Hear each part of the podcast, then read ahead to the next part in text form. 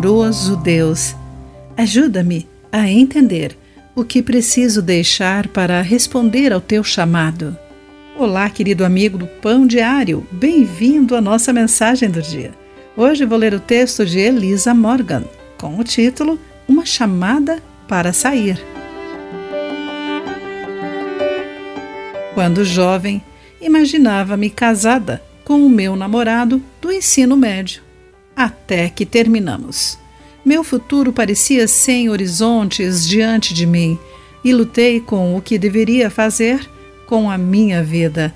Por fim, senti que Deus me guiava para servi-lo, servindo aos outros, e me matriculei no seminário.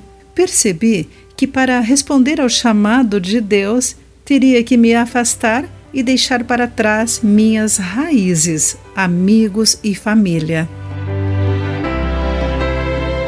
Jesus estava andando à beira do mar da Galiléia quando viu Pedro e seu irmão André lançando redes ao mar, pescando para viver.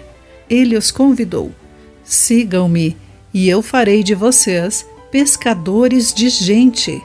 Mateus capítulo 4, versículo 19. Pouco adiante, Jesus viu outros dois pescadores, Tiago e seu irmão João, e lhes fez um convite similar.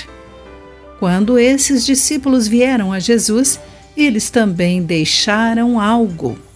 Pedro e André deixaram suas redes. Tiago e João o seguiram de imediato, deixando para trás o barco e o pai. Lucas coloca desta forma: E assim que chegaram à praia, deixaram tudo e seguiram Jesus. Todo chamado para Jesus também inclui um chamado a entregar outra coisa: redes, barcos, pais, amigos e casa. Deus chama todos nós para termos um relacionamento com Ele e, na sequência, o Senhor chama cada um de nós para servi-lo.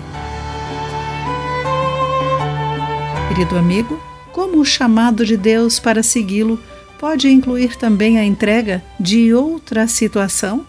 De que maneira você pode confiar nele com o que está deixando para trás? Pense sobre isso. Aqui foi Clarice Fogaça com a mensagem do dia.